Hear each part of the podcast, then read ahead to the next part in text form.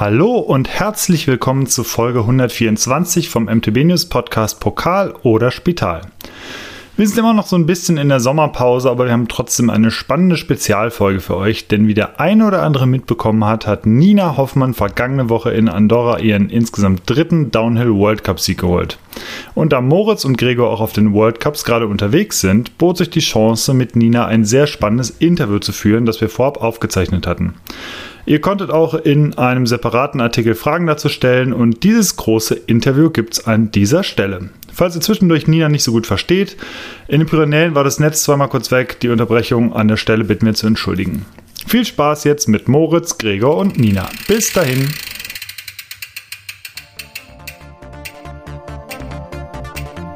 Pokal oder Spital? Der MTV News Podcast mit Markus, Hannes und Moritz. Und Nina, schön, dass du heute bei uns bist. Wir haben uns gedacht, wir nutzen mal die Zeit zwischen den beiden äh, World Cups in Andorra und Ludonviel, äh, haben nicht so viel zu tun. Und was ist da naheliegender, als äh, Deutschlands beste und bekannteste Downhillerin einfach mal zu fragen, hey Nina, hast du Bock auf einen Livestream? Und Nina hat gesagt, ja, bin ich dabei. Nina, super cool. Danke, dass du heute da bist. Wie, äh, wie geht's dir? Wie ist die Lage bei dir? Äh, mir geht's super. Ähm, also wir sind in, vor zwei Tagen hier angekommen.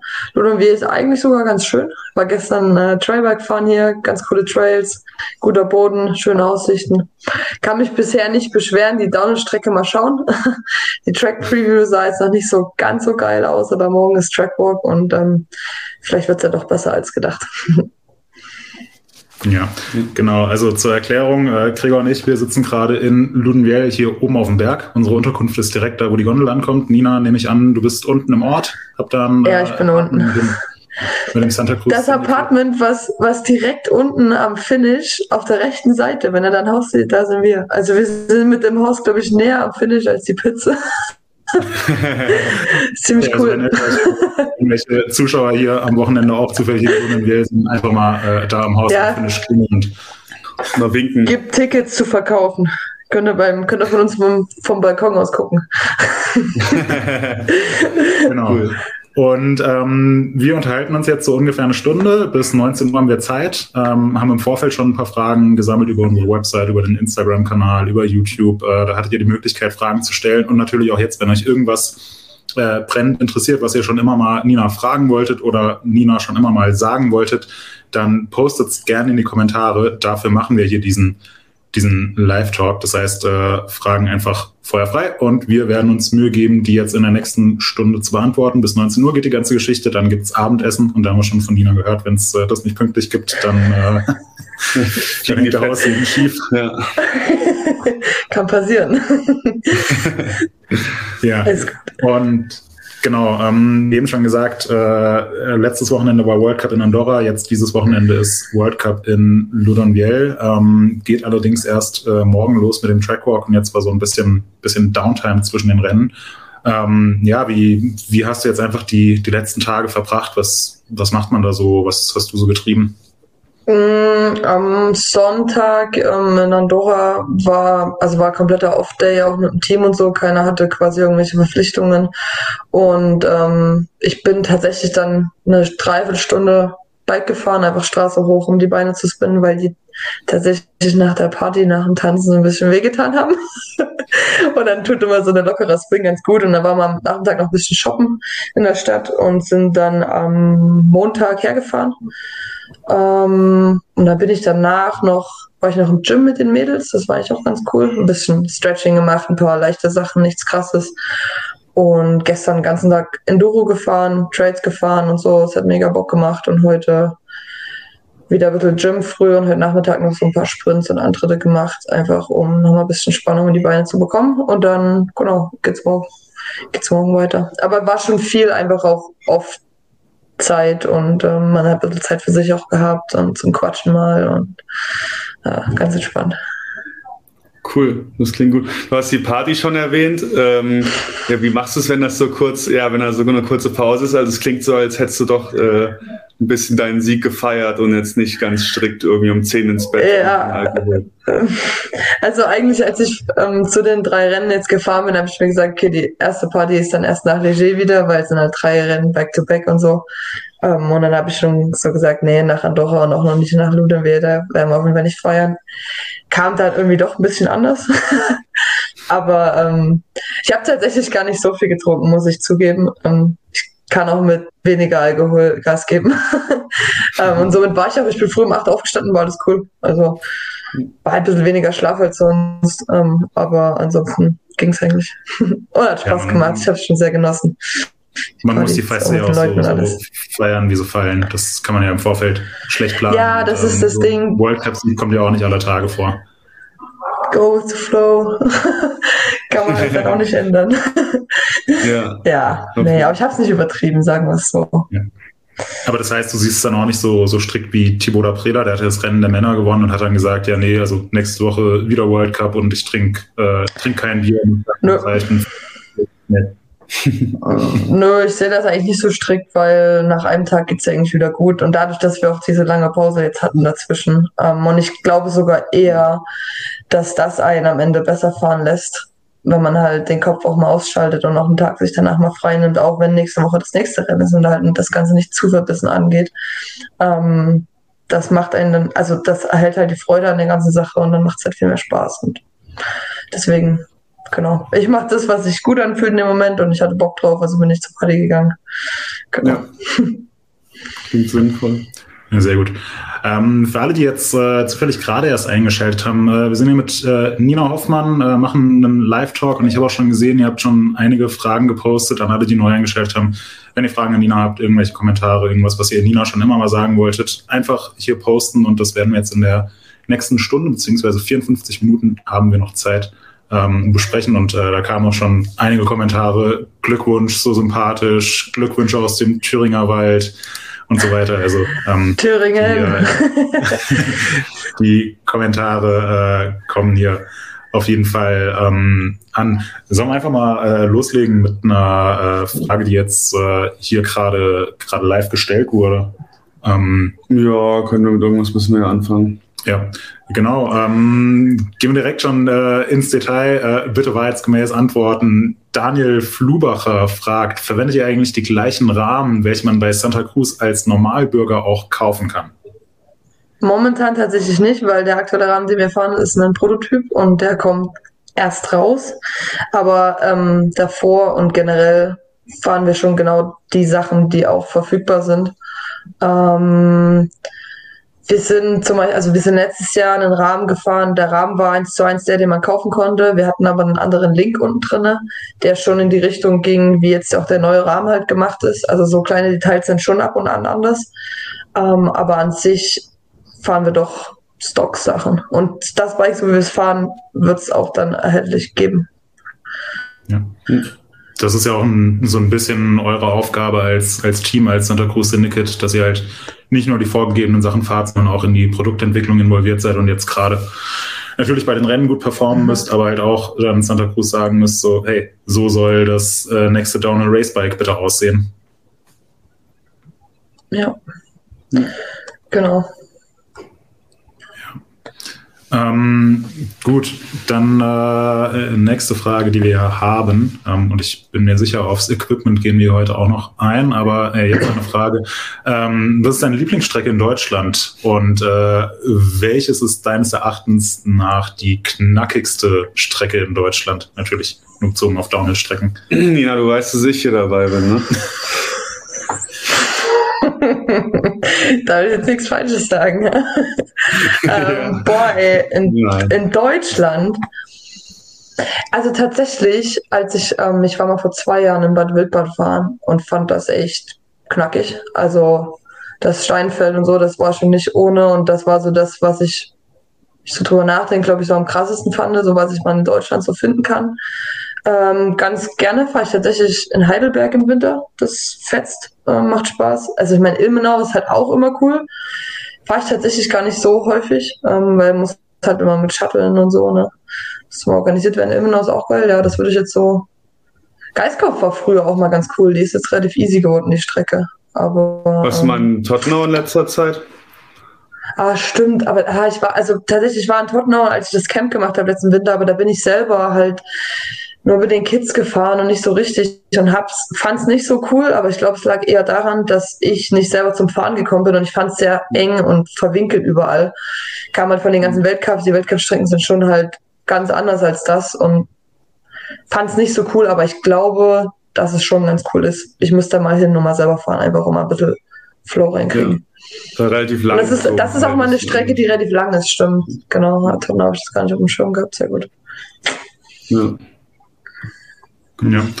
Ähm, und natürlich was, äh, also wir hatten ja auch im Vorfeld nach, nach Fragen äh, von unseren Usern und so weiter gefragt. So ein Thema, was die Leute äh, brennend interessiert ist, äh, es gab ja jetzt im Winter mega viele Veränderungen im World Cup. Also kurz zusammengefasst, Red Bull ist nicht mehr dabei, äh, wird jetzt alles von Discovery gemacht, beziehungsweise der ESO als äh, Veranstalter und Organisatoren. Ähm, ist alles so ja, relativ komplex. Das, was nach außen tritt, ist Red Bull ist raus und es wird jetzt von Eurosport gemacht, so ganz grob zusammengefasst. Und damit sind da jetzt auch einige, ähm, einige Änderungen einhergegangen. Ähm, und ja, wir haben, haben einige Fragen in die Richtung. Ähm, und wurde ja jetzt auch äh, hier gerade gestellt, ähm, das neue Format mit äh, Finale und Semifinale am selben Tag.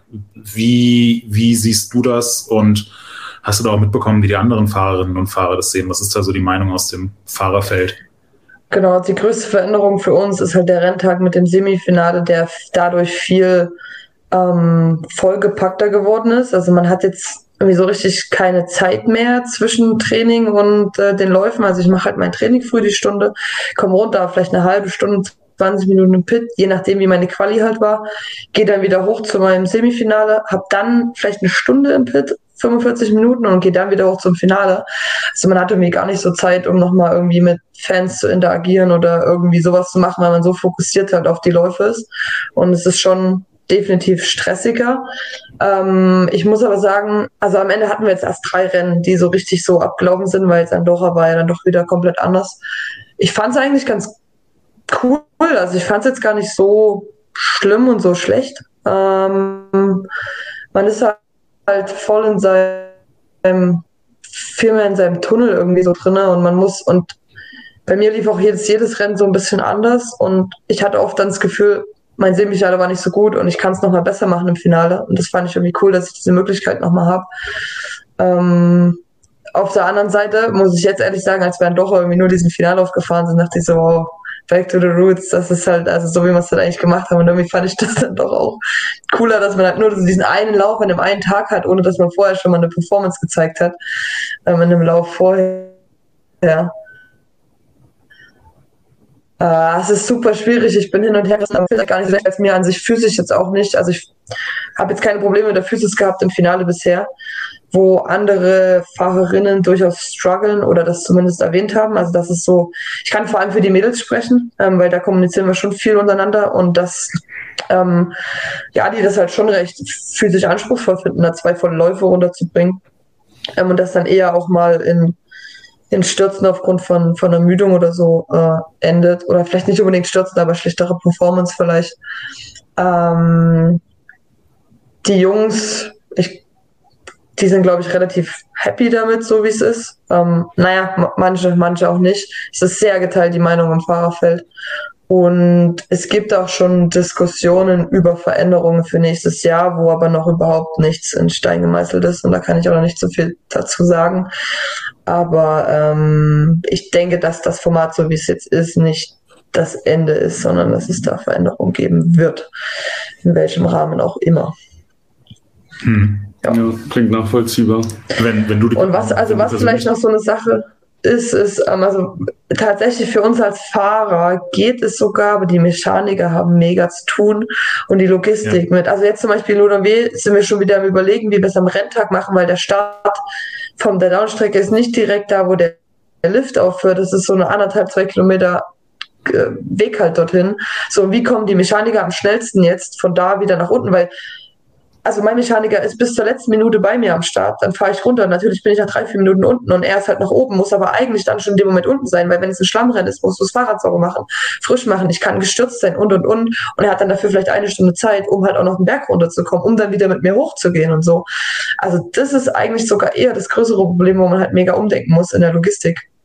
Ähm, mhm. Genau. Und halt auch Leger wird das nächste mit dem langen Lift halt hoch. Das stellt, das stellt uns eher vor Herausforderungen und ist nicht so ganz optimal gelöst. Oder, also ja, deswegen haben wir zum Beispiel, ich habe seit diesem Jahr ein zweites komplett fertiges Bike aufgebaut. Für den Fall, dass was passiert, können wir einfach Bikes switchen. Also falls wirklich was Schlimmes passiert und man halt keine Zeit mehr hat. Ja. Ja, genau. Ja, wenn du jetzt, äh, du hast ja eben schon gesagt, äh, Andorra und äh, auch die Weltmeisterschaft in Fort William, das waren jetzt die letzten beiden Rennen, ähm, jeweils ohne Semifinale ausgetragen, davor die World Cups mit Semifinale ausgetragen. Äh, wenn du jetzt plötzlich Präsidentin von der UCI wärst, was würdest du entscheiden? Mit oder ohne? Ähm, ich jetzt im Moment würde ich sagen, zurück ohne Semifinale und ähm, einfach oder sowas machen, das Semifinale am Qualitag fahren sodass man wirklich am Renntag nur noch diesen einen Lauf hat und nicht, nicht an diesem Tag schon eine, Performance von für den, für den Zuschauer auch den, den Spice oder so, also diese, naja, das, das gewisse Extra, wenn man schon gesehen hat, wie derjenige performt an dem Tag und ähm, ja, Einlauf an einen Tag fertig. Ja, ähm, ich glaube, es kam jetzt bei, äh, bei unseren Zuschauern ein bisschen abgehackt an. Ähm, sorry, äh, wir, wir, sitzen hier mitten in den Pyrenäen an der Grenze aus Frankreich, Spanien. Sorry. Ähm, nee, äh, kein Problem. Also wir haben ja auch kein besonders tolles Internet, aber von unserer Seite, äh, Entschuldigung äh, für die äh, manchmal etwas hakelige Verbindung, aber naja, im, im, Grunde genommen, also Nina hat gesagt, ja, es, es, fehlt so ein bisschen so dieser, dieser Fokus auf diesen einen Rennlauf. Und ich muss, also da muss ich mich äh, anschließen. Ja. Ich weiß nicht, wie siehst du es?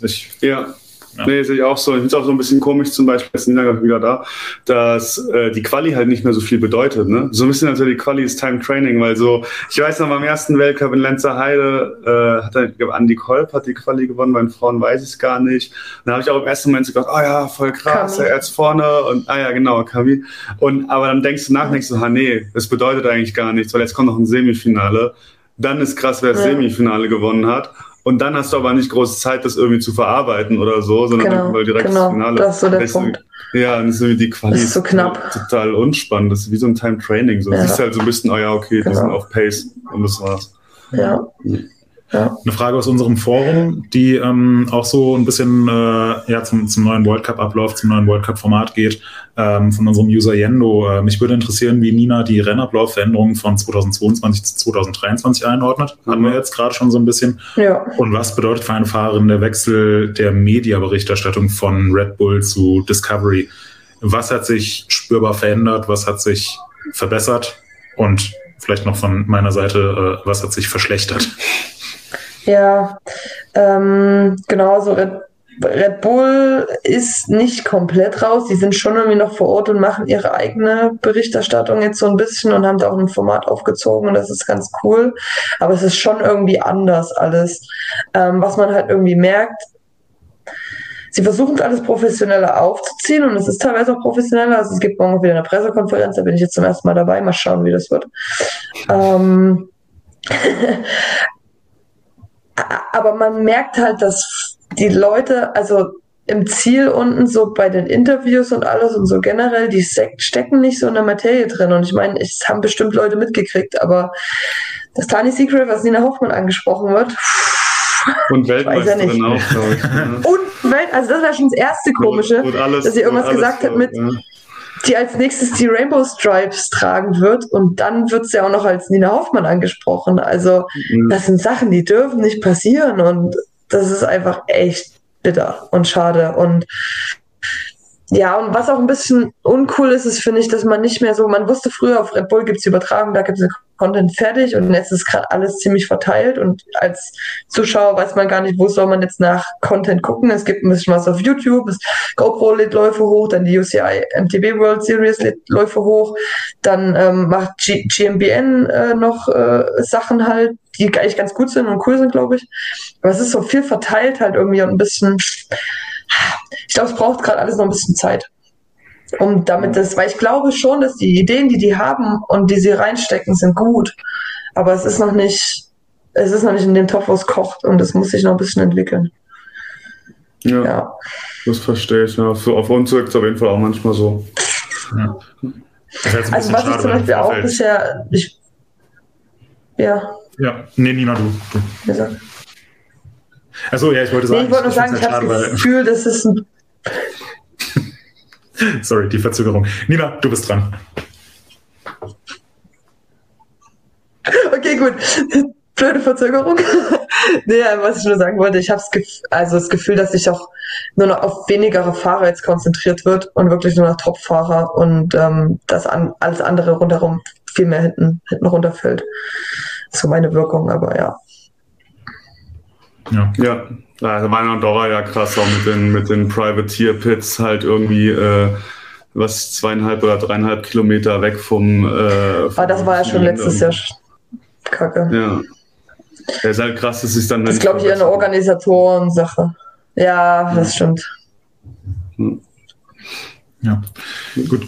Gregor, du, hast die, äh, du bist ja mal mit den Fragen aus dem, aus dem genau. von Instagram. Äh, wo ja. mal weitermachen? Ja, ist ganz, also ich habe so ein bisschen durchgeguckt und schon mal ein paar Favorites rausgesucht und viel geht so ein bisschen auf die mentale Seite. Das wollen die Leute offensichtlich wissen. Und was ich ganz spannend fand, äh, wurde auch gefragt, wie sich so ein Quali- und Finalrun für dich unterscheidet. Also was so, wie das, was die psychologische Unterschiede sind zwischen, wie gehst du an den Quali ran und wie gehst du an den Finalrun dran und wie kriegt man also diese Intensität hin? Ja. Bin ich da? Ja. Ja. ja. Ähm, genau, also für mich, also es, es war jetzt, da, da ich jetzt zur Zeit, es kommt, glaube ich, immer drauf an, äh, was die Ausgangssituation ist. Ähm, da ich momentan, was den Overall angeht, also jetzt sieht die Situation schon wieder anders aus mit Kami, die halt raus ist, aber es war so davor, okay, Wally, Kami, die sind so weit weg, die kriege ich wahrscheinlich eh nicht mehr und ähm, jetzt guck mal, dass wir den Platz 3 halten und dann ist die das Quali-Ergebnis dann doch nicht so wichtig für mich, in dem Sinne wegen der Punkte. Und dann fährt man das schon eher so als einen, also ich gehe da mit so einem 90% Speed ran, so bin ich es auch in Andorra gefahren. Halt einfach safe und, und smooth überall, aber jetzt noch nicht am Limit. Und beim Rennlauf natürlich dann schon ne, 100% ähm, und all out. Wenn es aber jetzt darum gehen würde, ähm, dass ich im Overall auf 2 stehe und nur noch 50 Punkte hinter Platz 1 oder sowas bin, dann zählt halt jeder Punkt und dann gehst du an eine Quali auch halt ran mit Vollgas. Und so bin ich tatsächlich auch die ersten Rennen noch angegangen am Anfang der Saison. Mit, äh, weiß ich gerade, Seite ging halt nicht, aber dann vor allem im Leogang habe ich eigentlich jeden der drei Läufe gesetzt und bin dann schnell gefahren, um halt irgendwie Punkte zu sammeln. Genau, also es kommt immer so ein bisschen drauf an, was die Ausgangslage ist und äh, äh, ja, wo, was du erreichen möchtest. Also ich meine, es sind nicht viele Punkte, die es in der Quali gibt, aber manchmal können es halt die 20 Punkte sein, die es im Overall im Endeffekt entscheiden. Ja, klar. Ja. Wie ist es überhaupt? Hast du, äh, wie machst du es mental? Hast du, also zum Beispiel Andi Kolb äh, ist ja auch bei uns auf dem, immer recht präsent und der sagt da ganz offen, er hat eine Mentaltrainerin und es hat ihm geholfen. Du bist ja sogar studierte Psychologin. Äh, bist du deine eigene Mentaltrainerin oder hast du jemanden oder meinst du, das äh, bringt's? Oder wie gehst du da an die Sache ran? Man kann nicht sein eigener Mentaltrainer sein. Man braucht immer jemanden, um darüber zu reden. Also man ja. kann auch so viel Psychologie studieren, aber bin ich der Meinung, ähm, können andere Leute anders sehen. ähm, also ich habe offiziell jetzt keinen Mentaltrainer, aber ich habe Leute um mich herum, äh, ich weiß nicht, mit denen sehr viel bringt sehr viel hilft und ich brauche das auch. Und durch mein Studium habe ich natürlich auch Wissen, vor allem in den letzten ein, zwei Jahren habe ich da extrem viel gelernt. Höre ich immer, aber ähm, ja, genau, also da habe ich dann schon viel dazugelernt, mir Techniken auch angeeignet und äh, wende das auch nach wie vor an und habe auch meine Betreuerin, mit der ich meine Masterarbeit oder bei der ich meine Masterarbeit zusammengeschrieben habe, ähm, die hat sich da tatsächlich jetzt auch immer mehr rein, ein, eingebunden. Und wenn ich wirklich mal ein Problem habe, kann ich sie quasi auch anrufen und mit ihr das klären. Und ähm, dementsprechend habe ich auf jeden Fall Leute um mich herum, die mir da extrem helfen. Und also Fort William war halt auch so eine Sache, wenn Steve und Ethan da nicht gewesen wären im Ziel unten, wäre ich wahrscheinlich keinen Rennlauf gefahren an dem Tag. Hm. Ja. Ja, ähm, eine Frage hier aus den Kommentaren, die so ein bisschen daran anknüpft, ähm, berichtet ein, ein Zuschauer, ich bin früher selbst Rennen gefahren und bin vor dem Lauf beim Warten auf meinen Start immer vor Aufregung gestorben. Äh, mir war richtig körperlich schlecht äh, dabei. Hast du das auch? Wie gehst du damit um? Ähm, und vielleicht auch, was, was hast du so für, für Tipps, ähm, ähm die man eventuell auch selbst anwenden kann, um mit der Aufregung klarzukommen? Ja. Genau. Ähm, was irgendwie, also ich grundsätzlich habe ich mit Übelkeit fast keine Probleme. Also es gibt schon mal so mal ein Rennen, wo es irgendwie mal ein bisschen unwohl oder so ist, weil du dich reinsteigerst, aber ich kriege das relativ früh mit und weiß, wie ich dagegen steuern muss. Und was, also es, das Ding ist, ist halt sehr individuell, dass jedem hilft was anderes. Aber mir hilft zum einen Kopfhörer auf und Musik hören und äh, versuchen zu schlafen, weil ich oft, äh, wenn ich nervös werde, müde werde und dann hilft das irgendwie nochmal so ein Reset zu machen. Das kommt natürlich auch an, ob ich die Zeit dazu habe. Ne? Wenn ich halt schon wieder hochgehen muss, dann, äh, dann ist die Zeit dafür nicht. Dann muss ich eher Musik draufpacken, um Good Vibes zu, zu bekommen. Manchmal hilft es aber auch, ab, sich abzulenken, mit anderen Leuten zu quatschen, ähm, mal vielleicht auch in Pits rumlaufen, nochmal mit jemandem sich unterhalten oder so. Ähm, und dann halt Routinen etablieren. Ne? Also ich mache immer das, dann und das, dann und dann fange ich mein Warm-up an, so und so viele Minuten vorher und mache das halt und komme mit meinem Warm-up dann halt in diesen Flow so Stück für Stück rein, weil ich halt genau die gleichen Sachen mache, die ich jedes Mal mache. Und ähm, habe so ein paar Routinen auch vor dem Start direkt entwickelt, die wir jetzt mal äh, durchziehen quasi, die einen nochmal irgendwie runterbringen und was für mich einfach key im, im Endeffekt ist, ist Atmung. Also wenn immer es irgendwie kritisch wird, dann weiß ich, dass ich über mein Atmen halt mich dann doch ganz gut regulieren kann. Ähm, wenn ich zu aufgeregt werde, muss ich in meinen Bauch reinatmen und vor allem viel durch die Nase atmen und mich darauf konzentrieren. Kann man auch so mit Nase zuhalten, so ein paar Sachen machen, aber das geht jetzt zu sehr ins Detail. Und wenn ich mich halt antönen muss, dann wird halt in die Brust geatmet und Brust rausgestreckt und gelächelt und ähm, ja, und sich immer halt wieder irgendwie die, also klar ist man halt nervös vorm Rennen und das ist kein so geiles Gefühl, aber ich versuche dann immer an das Gefühl danach zu denken und das ist halt ein gutes. Und dann überlege ich mir mal, ja, genau für das Gefühl mache ich das gerade und dann kann ich diese Stunde jetzt auch mal kurz aushalten und dann geht's ja wieder. und die Stunde im Vergleich zu den 10, 20 Stunden, die ich danach habe, wo ich das gute Gefühl habe, ist halt der Witz so. Und ähm, ja. dann kommt man da auch ganz gut durch. Ja. Cool. Ja. Ähm, Gregor, hast du noch mehr? Äh, ja, jede Menge. äh, ja, was ich ganz interessant finde, ist, äh, ich frage jemand, Skilly aus dem MTB Forum, wie war das für dich, äh, als das Mountainbiken zum, vom Hobby quasi zum Profisport wurde? Wurdest du dabei anfangs unterstützt? Hast du irgendwie Familie, Eltern oder Schlüsselfiguren, die dir geholfen haben? Wie war die Sponsorensuche und ja, wie hast du den Sport so wahrgenommen, als sich das gewandelt hat?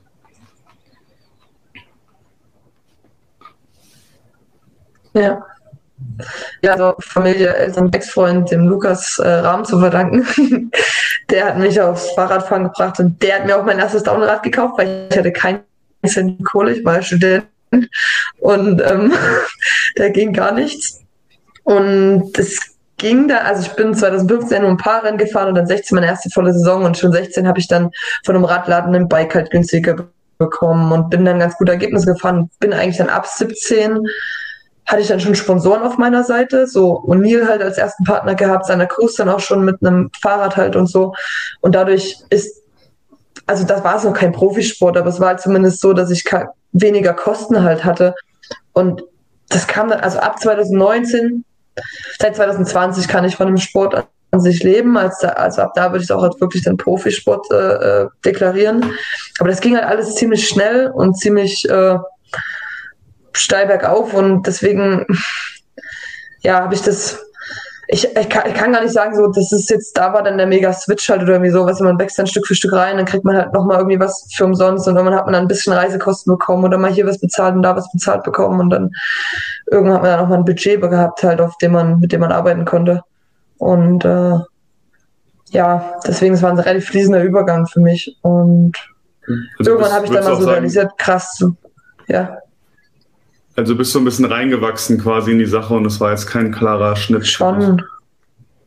Schon. Ich meine, es ist ja am Ende oft so, ne? Es ist ja nicht so, dass du in einem Sport mit einmal, bam, plötzlich da bist und zack, dann sind alle, kriegst du äh, einen Haufen Kohle plötzlich und, und bist on top, sondern es ist ja oft so ein, ein Stück für Stück Prozess. Trotzdem ging es bei mir auf jeden Fall schnell halt alles. Und ja, irgendwann habe ich das dann schon mal so realisiert, dass ich eigentlich, also mein Kindheitstraum war irgendwie immer mit Sport Geld zu verdienen. Also damals war es halt Leichtathletik, aber es ist halt ein anderer Sport und es ist eigentlich umso geiler, weil, also, weil der Sport nochmal viel geiler ist als Leichtathletik.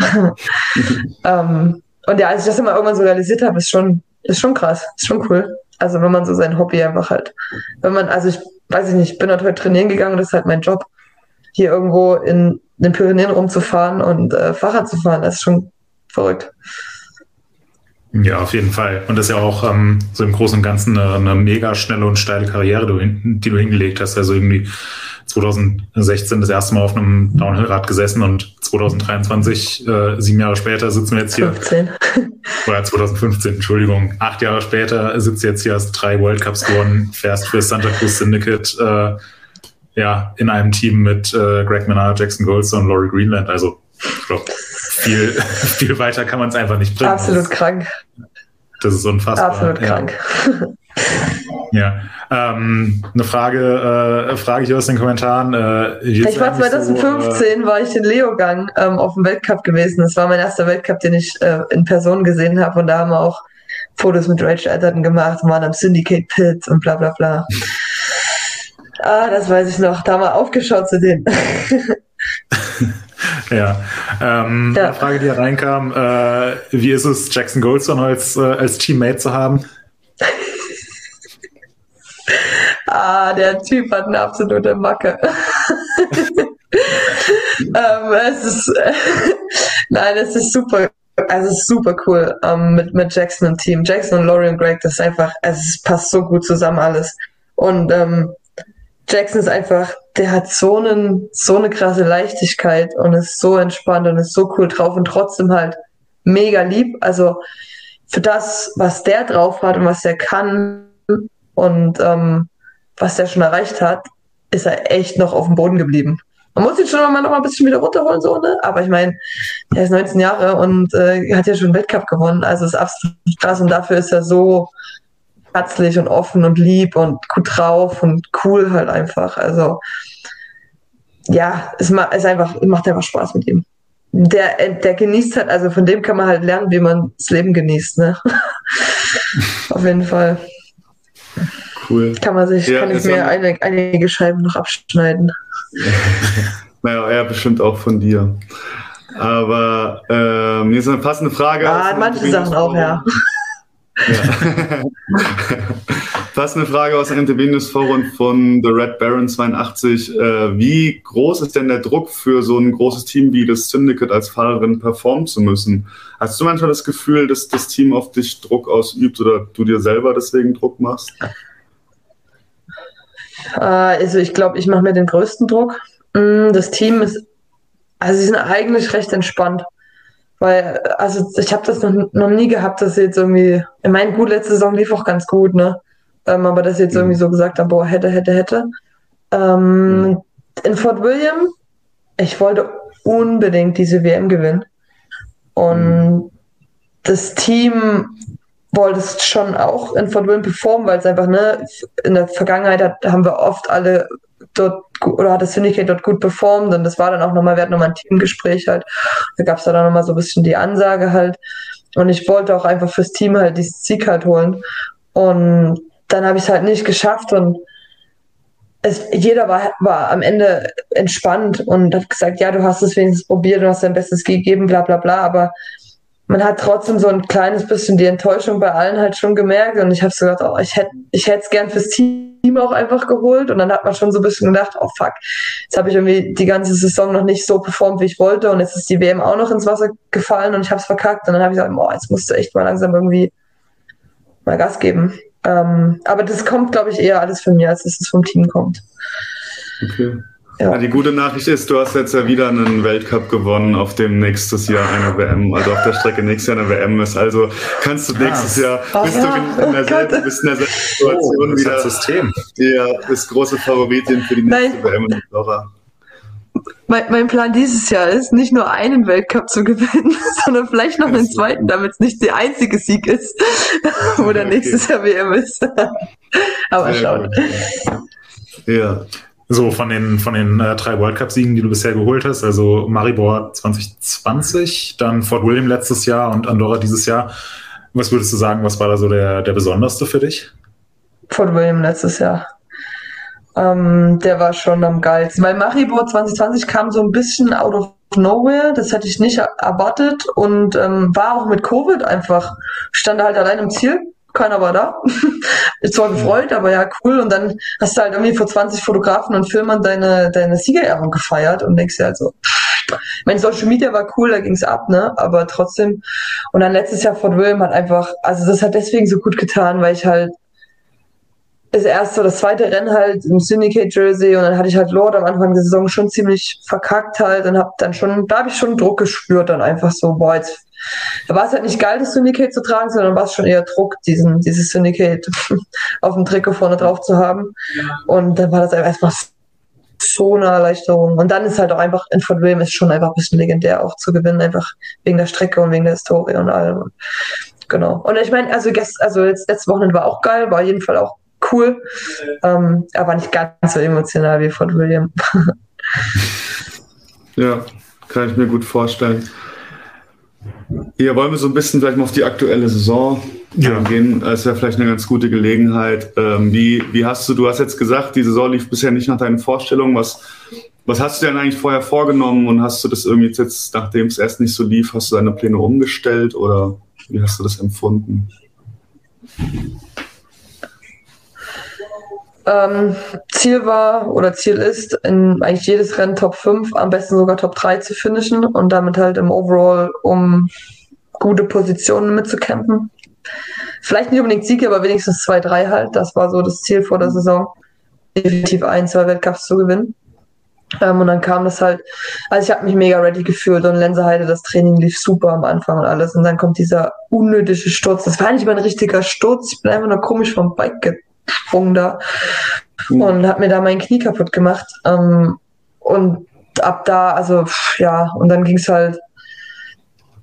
Ja, dann war es am Ende cool, dass ich trotzdem noch den dritten Platz in Lenser halt eingefahren habe und dann müsste ich auch happy damit, oder bin ich auch happy damit. Dann hat mich halt Leogang, das war einfach mein Fehler, halt da im Rennlauf wieder an der gleichen Stelle einen Fehler zu machen wie letztes Jahr. Das hat mich richtig geärgert, weil sonst wäre das wahrscheinlich ein zweiter Platz oder ein dritter Platz geworden. In Leogang, dann wäre es auch ganz okay gewesen. Und in, äh, und in Val di Sole war auch einfach nur ähm, mit dem Knie tatsächlich ein bisschen gestruggelt auf der Strecke, weil ich die Beine nicht so benutzen konnte, wie ich wollte. Damit ist mir der Obergang, Oberkörper festgegangen und die Arme und dann konnte ich halt nicht den Speed fahren, den ich fahren wollte. Und dann halt Fünfte zu werden mit einem okayen Lauf. Also es war trotzdem ein guter Lauf halt gewesen. Denk so krass, bist halt Fünfte jetzt. Ne? Das ist halt nicht da, wo du sein willst.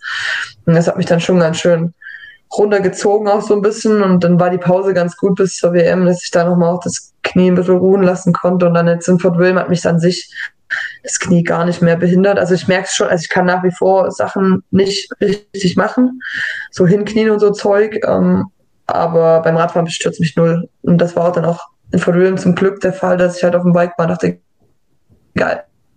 Das Knie ist komplett jetzt offen. Jetzt greifen wir an für die WM und dann habe ich halt diesen Sturz, der also ich habe ich hab tausendmal diese GoPro angeguckt. Ich habe nichts wirklich falsch gemacht. Ich bin halt irgendwie zehn Zentimeter weiter rechts gefahren als im Lauf zuvor. Und das hat dazu geführt, dass es mir mein Vorderrad ein Stück versetzt hat an einem Einstein.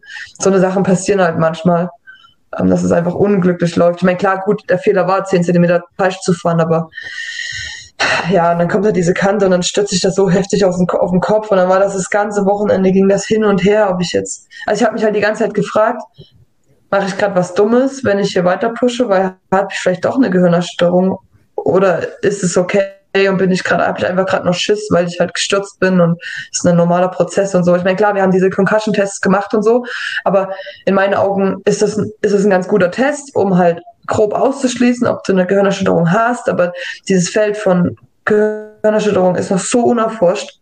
Man weiß noch so wenig darüber, dass man dass da so viele Sachen noch irgendwie entstehen können, wo du gar nicht, wo du gar nicht weißt, wie du das jetzt testen sollst, ob derjenige wirklich Gehirnerschütterung hat oder nicht. Und ich habe dann so oft, im, und ich bin jemand, der halt extrem vorsichtig, vor allem bei Kopfsachen ist. Und dann habe ich mir immer gesagt, boah, bin ich jetzt zu vorsichtig? Müsste ich gerade ein bisschen stumpfer sein und einfach pushen? Oder ist es halt gerade richtig und vielleicht ist lieber nicht zu fahren? Und das hat mich mental absolut fertig gemacht. also wenn es irgendeine andere Verletzung und nicht der Kopf gewesen wäre von William, dann hätte ich vielleicht auch gesagt, ja, okay, bisschen Schmerzen, let's go. Ähm, mhm.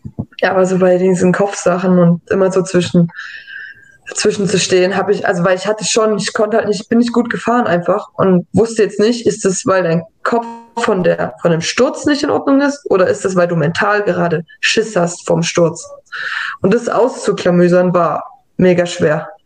Ich habe rausgefunden, dass ich einfach nur mental Schiss hatte und dass ich einen Arschtritt gebraucht habe und dann hat es ja auch im Endeffekt funktioniert. also funktioniert ja. in dem Sinne, dass ich an die Stadt gegangen bin und an sich pushen konnte ähm, war dann halt physisch. Und ich glaube auch einfach, dass die Stürze auf den Kopf halt mich einfach physisch äh, K.O. gemacht haben. Also ich war noch nie so K.O. von einem Rennlauf. Noch nie, noch nie. Ich habe geschlafen nach der Quali eine Stunde. Habe ich nie gemacht. Ähm, ich glaube, das sind einfach, das hat mit dem Sturz halt zu tun gehabt oder ein Stürzen ja, egal. So, jetzt habe ich irgendwie ganz schön viel dazu erzählt. Was ja, war die Frage? Also, ähm, weiß selber nicht mehr. Ja, die Frage war, wo ursprünglich mal äh, Ziele vor der Saison. Genau. Was, was die Saison? Ja, das hast du erzählt auf jeden Fall. Ja, ja. Ja, voll. Tut mir leid. Nee, ist, äh, ist super interessant, solche Einblicke zu, zu bekommen. Äh, wie, wie schaffst du es denn generell mit dem Thema Stürzen umzugehen? Was hilft dir? Ja. Ich glaube, da hatten wir auch ein paar Fragen. Ja, im Forum haben zu, einige. Ähm, um die mal so zusammenzufassen. Äh, wie gehst du mit? Ja, no, also ja, genau. Also deswegen habe ich schon gesagt, ich habe mir die GoPro so oft angeguckt, weil ich will immer wissen, warum ich gestürzt bin. Es gibt immer einen Grund, ne? Irgendwas ist halt falsch gemacht. Und das herauszufinden, hilft mir dann halt, das nicht nochmal zu machen, den Fehler. Und dann weiß ich, dass ich die Stelle halt fahren kann, ohne den Fehler nochmal zu machen. Also ich versuche immer dem Problem auf den, auf den Grund zu gehen und rauszufinden, wo, wo, wo liegt's woran liegt's. Wir haben auch einen anderen, ich bin auch einen anderen Reifen gefahren in Fort William in dem Lauf halt. Dann habe ich schon überlegt, wo lag es an dem Reifen halt dass ich nicht genug Grip hatte. Das war meine, meine erste, meine erste äh, Intuition, aber habe dann mitgekriegt, dass es einfach nur ein Stein war, den ich halt doof erwischt habe. Genau, und das hilft dann auch sehr rational in die Sache ranzugehen und, zu, und halt einfach wenn du kannst, sofort die Stelle wieder zu fahren und das halt zu machen und dir selber zu zeigen, dass du es halt eigentlich kannst. Beziehungsweise, wenn du es vorher schon drei, vier Mal gefahren bist, warum soll es dann nicht wieder klappen? Ne? Also halt einfach ganz rational rangehen. Warum ist es passiert? Was habe ich falsch gemacht oder was ist falsch gelaufen halt in der Situation und das dann abhaken und nicht zu nicht zu sehr verallgemeinern und sich nicht zu sehr drauf ver versteifen und da zu weit denken, ähm, hm. weil das macht dann nur Blockaden halt und halt einfach wieder machen, sich halt mal einen kurzen Arschtritt geben und das machen wieder. Dann überkommt man das ganz gut. Ja. Wie war das jetzt? Ähm, letzte Woche war ja der ziemlich heftige Sturz von Camille Ballanche. Das ist ja nochmal was anderes, wenn eine Konkurrentin hinfällt. Das kommt auch immer wieder vor. Das war jetzt ganz schön übel, wie äh, du offensichtlich konntest ja gut mit umgehen, weil du hast das Rennen ja äh, ganz gut gewonnen. Äh, aber wie war das ja. für dich oder wie, wie verarbeitest du ja. sowas? tendenziell stürzt von anderen versuche ich, also ich will schon nur wissen, wo derjenige gestürzt ist wenn es mal heftige Stürze gab, einfach um so ein bisschen Awareness für diese Stelle zu haben. Und dann aber wieder rangehen, warum ist derjenige gestürzt? Und Kami war es halt jetzt der Wind. So, und ich bin eine Minute vorher gestürzt und äh, gefahren und ich habe keinen Wind gespürt. Und Wally, ich habe mit ihr geredet, die ist 30 Sekunden vorher gefahren. Die hatte auch keinen Wind gehabt. Also es war halt einfach eine unglückliche Böe, die, die Kami da erwischt hat. Ähm, und dann habe ich mir halt immer versucht zu sagen, ja, die haben jetzt das Roadgap zugemacht und es ist alles safe und du kannst springen, du kannst auch bei ein bisschen Wind springen, mach dich klein auf dem Rad, mhm. versuch nicht so Angriff, nicht so viel Angriffsfläche dem Wind zu bieten. Ähm, und ich war jetzt vor Andorra, es war schon, weil irgendwie nach der Quali habe ich so gedacht, hm, ich habe das jetzt nicht als Problem gesehen mit dem Wind. Dann war aber doch dieser heftige Sturz halt und es sind auch noch ein, zwei andere Mädels gestürzt und hingefallen gefallen. Und dann war das halt, dann ging es bei uns im Mädels-Chat auch ziemlich hin und her wegen dem Roadgap und Zumachen und Co. Und da ich das aber nicht so gespürt habe, habe ich dann versucht, habe ich mir tatsächlich auch ein bisschen rausgehalten aus der Diskussion, weil ich so dachte, pff, mich hat es jetzt nicht ganz so betroffen, aber ich gehe da voll mit, dass man das zumachen muss, wenn es für andere ein Problem ist.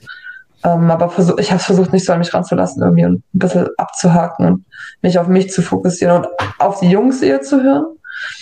Ähm, und Laurie hat gesagt, es ist gut, es ist fein. Und habe gesagt, okay, wenn das Laurie sagt, dann wird es schon so gehen. Und dann, ey, tatsächlich, zwei Minuten vor meinem Lauf ist da oben windig geworden am Start in Andorra. Ich habe gedacht, Alter, wir sind noch nie bei so windigen Bedingungen hier oben losgefahren. Und da habe ich zum ersten Mal Schiss gekriegt. Zwei Minuten vor meinem Lauf nach so, fuck, jetzt ist echt windig.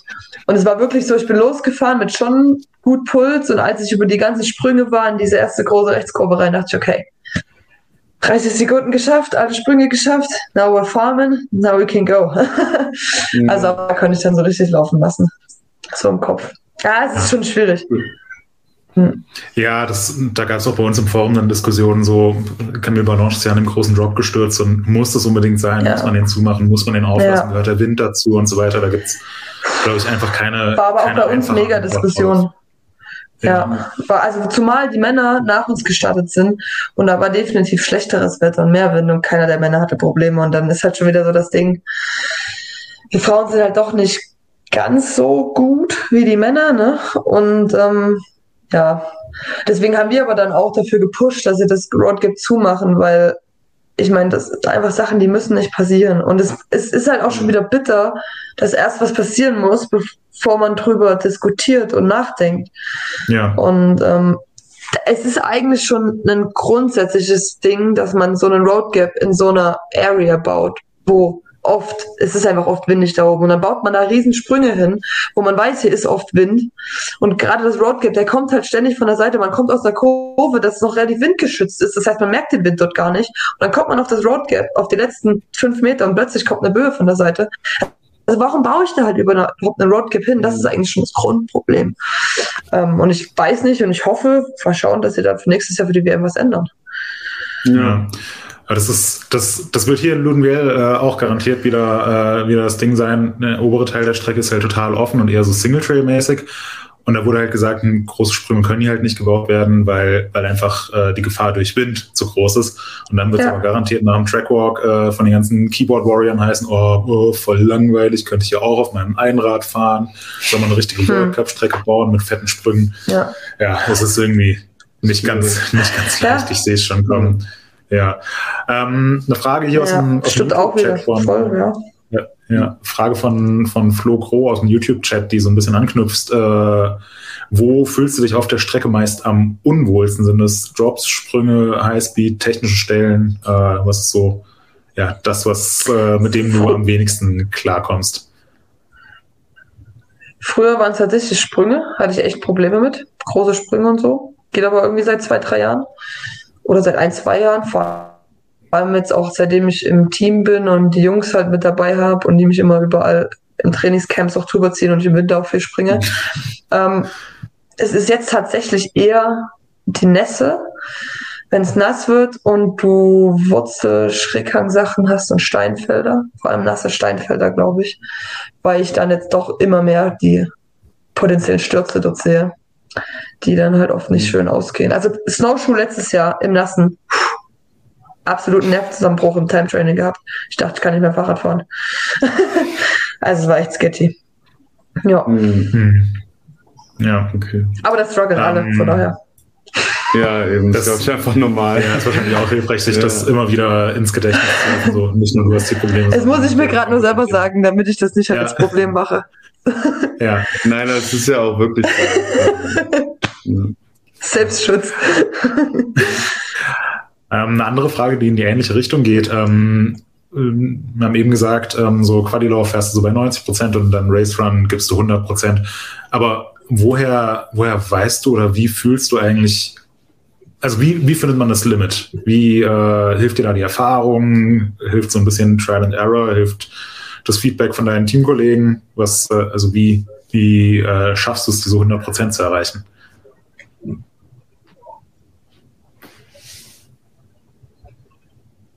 Ähm, Es ist ganz interessant, weil es gibt auch immer noch Rennläufe, wo ich ins Ziel komme, denke mir so, hm, hätte es, glaube ich, mehr geben können. Und es ist ein super schmaler Grad, auch für mich, zwischen ich gebe 100 Prozent und gehe jedes Sturz es halt auch mal irgendwo ein.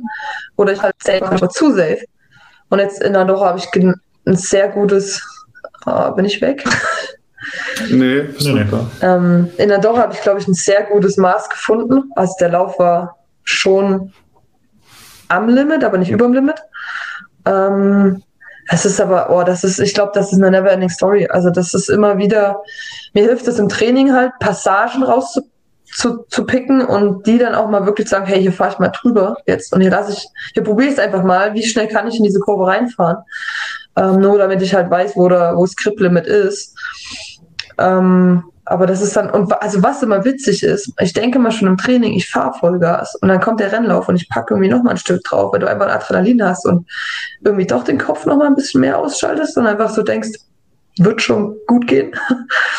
ähm, ja, genau, aber da muss man sich, also ja, muss man sich immer auch wieder, ich bin jemand eher, der mich da auch dann ein bisschen runterfahren muss am Start, äh, dass ich halt nicht zu excited werde und zu viel Gas dann gebe. Aber das ist das ist bei jedem anders. Da muss jeder seinen Weg finden. Ja. Okay. Ähm, eine weitere Frage aus dem Chat hier. Kann ich gar nicht so klar beantworten jetzt. Ja. Ähm, Gregor ist schon fleißig am Scrollen ja, von, den, von den Fragen, die im Forum gestellt wurden. Ähm, aber hier noch kurz aus dem Chat.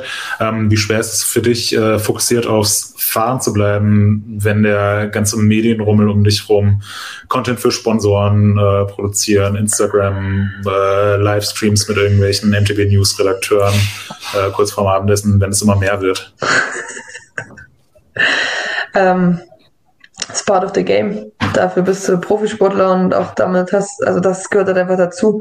Damit hast du halt auch dein Geld zu verdienen, sag ich mal. Und das einfach so akzeptieren und so annehmen und am Ende ist es doch auch cool, oder? Wenn die Leute ein Interview mit dir haben wollen und du kannst ein bisschen was erzählen und äh, kriegst ein bisschen Medienaufmerksamkeit hier und da und kannst vielleicht den Sport ein bisschen populärer machen. Also von daher, ich, mich stresst es meistens nicht. Ich weiß, also wenn es mich stresst, dann gebe ich das, dann sage ich das auch und dann sage ich auch, sorry, geht halt jetzt nicht. Also tatsächlich, Fort William war das erste Mal, dass ich richtig gestresst war auf einem Rennen und einfach, ich habe wenig Social Media gemacht, ich habe wenig Interviews irgendwo gegeben, einfach weil ich sehr auf mich halt fokussiert und konzentriert war. Und das soll dann noch irgendwie gar nicht irgendwie arrogant oder sowas rüberkommen. Es geht dann halt einfach manchmal nicht. Und das war das erste Mal, dass ich so richtig gespürt habe, dass ich es gerade einfach nicht kann, weil ich so mit mir zu tun habe. Ähm, genau, aber das muss man einfach nur richtig kommunizieren und dann, dann passt das auch, dann ist das auch okay. Und da, mit dem Team ist jetzt auch cool. Es, das läuft alles viel über Steve auch und er fragt dann auch, ist das okay für dich, das und das zu machen? Und dann kann ich auch sagen, nee, geht nicht. Und dann sagt er das halt einfach ab und dann ähm, geht's halt nicht, genau. Ja, cool muss man seinen Weg finden. Ja, ja. ja definitiv. Ähm, ja, noch eine interessante Frage. Du hast vorhin schon über äh, nasse Steinfelder geredet und da wird von Onkel Bob im MTB News Forum gefragt, wie gehst du eigentlich mit so wechselhaften Wetterbedingungen um? Hast du am äh, Start von so einem Rennlauf noch einen anderen Laufradsatz, eine andere Gummimischung? Änderst du nochmal den Reifendruck? Überhaupt welchen Druck fährst du generell? Was empfiehlst du da? Und genau, wie ist man darauf vorbereitet auf sowas? Ja, Reifenluftdruck fahre ich zwischen, wenn es nass ist, 22, 26 PSI. Das sind so 1,5. Zwischen 1 und 2. 1,7 Wenn es nass ist halt. 1,5, 1,7. Nein. Ähm, und vielleicht 1,6, 1,8, ähm, wenn es trocken ist. Also tatsächlich sogar eher ein bisschen mehr Luftdruck. Wir fahren auch keine Inserts und nichts. Und ähm, wenn es nass wird, kommt es sehr auf die Strecke an. In Andorra hat Ethan, mein Mechaniker, mich gefragt, soll ich den Regenlaufradsatz mit hochnehmen? Ich so, nee. Weil wenn die Strecke nass ist, fahre ich deswegen, fahre ich trotzdem Trockenreifen. Die ist so hart pack. Mhm. Ähm, da macht es keinen Sinn, einen Shorty drauf zu ziehen. Da fahre ich weiter Assegai DHR. Und das war zum Beispiel dann easy. Wir haben immer einen Laufradsatz sowieso mit oben, also er hat immer einen kompletten, es kann immer mal irgendwas, aus irgendeinem Grund kann das einen Platten haben und wenn du dann keinen Laufradsatz mit hast, hast du ein Problem. Deswegen, das haben wir schon immer mit oben. Und wie gesagt, wenn die Möglichkeit ein, von Regen besteht und die Strecke das erfordert, dann haben wir auch einen Regenlaufradsatz mit oben, den man switchen kann. Ähm, ist mir bisher zum Glück jetzt noch nicht passiert, dass ich tatsächlich direkt vom Rennlauf noch auf Regenreifen switchen musste. Okay. Interessant. Gut. Ähm, ich habe so ein bisschen die Uhr oben rechts auf dem Bildschirm im Blick. Wir haben jetzt fünf vor sieben. In fünf Minuten gibt's äh, Abendessen bei Nina. Deswegen müssen wir äh, so langsam ähm, sollten wir äh, zum Ende kommen. Hier kam zum Beispiel noch eine Frage, äh, was trainierst du alles? Ähm, können wir vielleicht nochmal irgendwann eine Zusammenfassung schreiben, aber äh, ich glaube, das würde jetzt äh, hier den Rahmen etwas sprengen. Ähm, aber einfach noch so ein paar, äh, noch so ein paar äh, Live-Kommentare hier. Ähm, gar nicht mal mit Frage, aber ähm, ja, äh, direkt schon zu Beginn des Streams Gratulation an Nina, großartige Leistung oder Glückwunsch oder so sympathisch oder ähm, jetzt auch hier äh, Nelson 250779 schreibt, wenn du mal in Heidelberg bist, hast du eben schon gesagt, super coole Downhill-Strecke.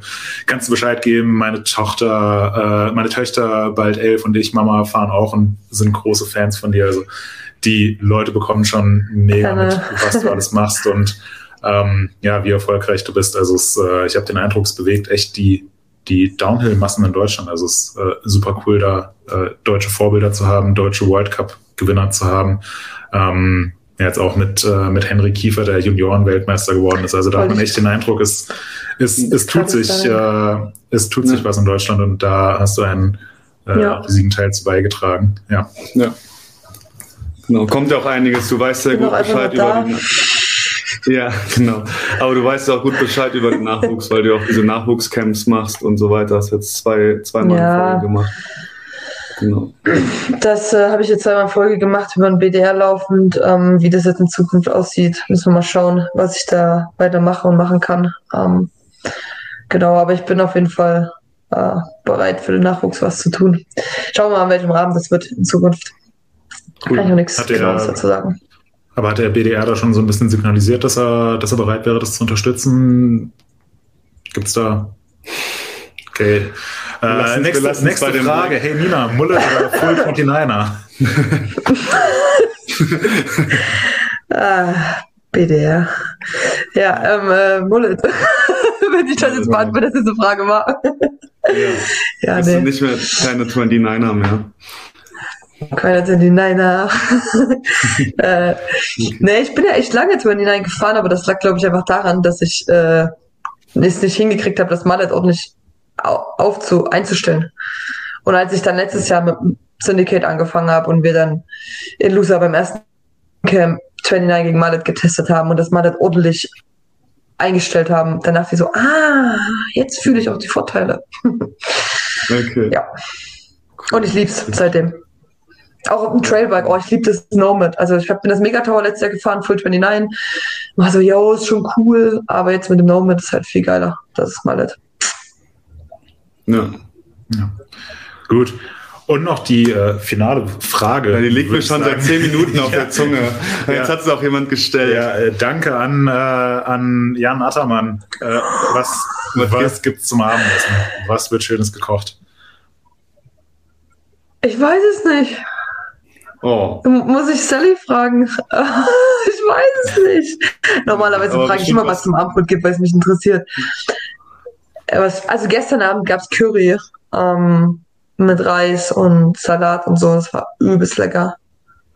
Hm, was kann es heute geben? Ich weiß es nicht. Bestimmt, bestimmt was Gesundes. Muss ich nachreichen. Okay, ja. das machen wir. Ja, tatsächlich. Also, ey, mega geil. Also, wir haben immer eine Köchin mit und die kocht immer geilen Scheiß. Also, kann mich nicht beschweren. Kocht auch immer ja, genau das, was wir haben wollen. Das ist echt krass. ist ja auch voll wichtig, dass ihr, dass jemanden habt, der sich kümmert, dass ihr auch tagsüber äh, bestens ja. verpflegt werdet, gesunde Sachen bekommt und euch einfach auf eure ja. Leistung konzentrieren könnt und nicht noch irgendwo eine Pizza organisieren. Ja, wir haben immer mega viel so, Auswahl und so. nicht krass. so wie Moritz und ich, die den ganzen Tag über Haribos essen und dann abends eine Pizza. ja, deswegen sind wir auch keine Profisportler. Ja, genau. Nicht gut, nicht gut. Ja, so ist ja. es leider. Nee, wir ernähren uns schon echt top. Kann ich mich spüren. Ja. Ihr könntet es auch, wenn ihr das wolltet, ne? Ist, ja. Kannst du zum Beispiel jetzt noch was vorkochen für morgen? Das mache ich zu Hause viel. Nee, ich koche erstmal für heute, das reicht schon. Ja, wir, wir ja, dann kocht doch einfach mehr Menge. und nimm's morgen mit. Das, das machen wir ja schon. Wir kochen immer doppelte Menge. Gregor will immer direkt ein Kilo Fusilli machen für zwei Personen und dann wird es halt alles am selben Abend gegessen. Ja, und dann halt so viel Hunger. Ja. Ja, gut. Aber wir sind, wir sind die okay. Erfinder des fotografen Ich sehe. Also Moritz Big Problems. Moritz nicht. Ja, wir haben auf der Strecke immer ein Sandwich mit Salat drauf, ja, mit Tomate, mit Avocado. Okay. Und kein anderer, keine anderen Fotografen machen das. Also wir sind da wirklich Vorreiter. Ja, Gregor ist Jahren. Vorreiter, muss man, ja. muss man da sagen. Seit also. Jahren. Ja. Genau. Ja. Von daher würde ich sagen, äh, kümmern wir jetzt uns äh, auch mal drum, dass wir was zu essen bekommen. Nina, äh, vielen, vielen Dank, ähm, dass du dir die Zeit genommen hast, jetzt hier auf die ganzen, ganzen Fragen einzugehen und einfach super interessante Insights zu liefern. Ähm, wir, äh, also eine Frage war noch, ob der Stream online bleibt. Klar, der, der bleibt online, könnt ihr euch alles nochmal anschauen und eventuell werden wir noch das ein oder andere Update in die Kommentare schreiben mit Fragen, auf die wir jetzt leider nicht eingehen konnten. Eine Stunde äh, ist viel zu wenig Zeit, um das, um das alles zu beantworten. Ähm, aber da werden wir noch, äh, werden wir noch was nachreichen. Und ähm, ja, ansonsten geht's hier in Lübenbiel morgen mit dem Trackwalk los. Rennen ist am Sonntag, könnt ihr euch anschauen auf GCN. Und natürlich auch Nina fleißig die Daumen drücken und ihren Teammates, dem Jackson, dem Laurie und dem äh, Greg Minnar. Und ja, Danke. Das ist das Allerwichtigste. Nina, lass es dir schmecken. Genau. Guten Appetit und wir sehen uns morgen. Perfekt. Bis morgen. Bis ja. morgen. Ciao. Tschüss. Tschüss. Das war Pokal oder Spital, der MTB News Podcast. Neue Folgen gibt es jeden zweiten Freitag auf MTB News und überall da, wo es Podcasts gibt.